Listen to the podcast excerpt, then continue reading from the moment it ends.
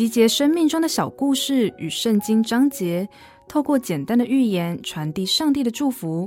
您现在收听的是《心灵绿洲》。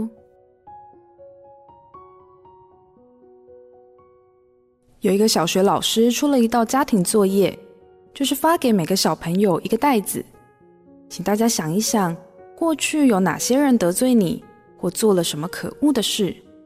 利用放学时间到河边找一块石头。把他的名字用小纸条贴在石头上。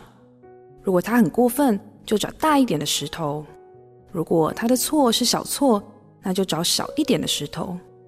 记得每天要把战利品用袋子装到学校来给老师看哦。一开始，学生们感到非常有趣。放学后，每个人都抢着到河边去找石头。只是随着时间过去，有的人的袋子越装越大，几乎成了负担。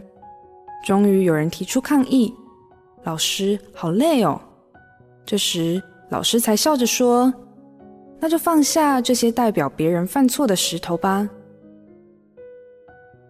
圣经说：“我们要饶恕一个人七十个七次。”其实只是提醒我们不断选择原谅，因为宽恕别人，才不会背着重担生活。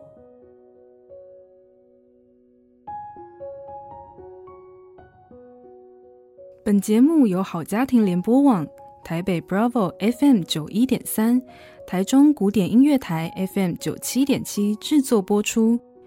瑞源银楼与您共享丰富心灵的全员之旅。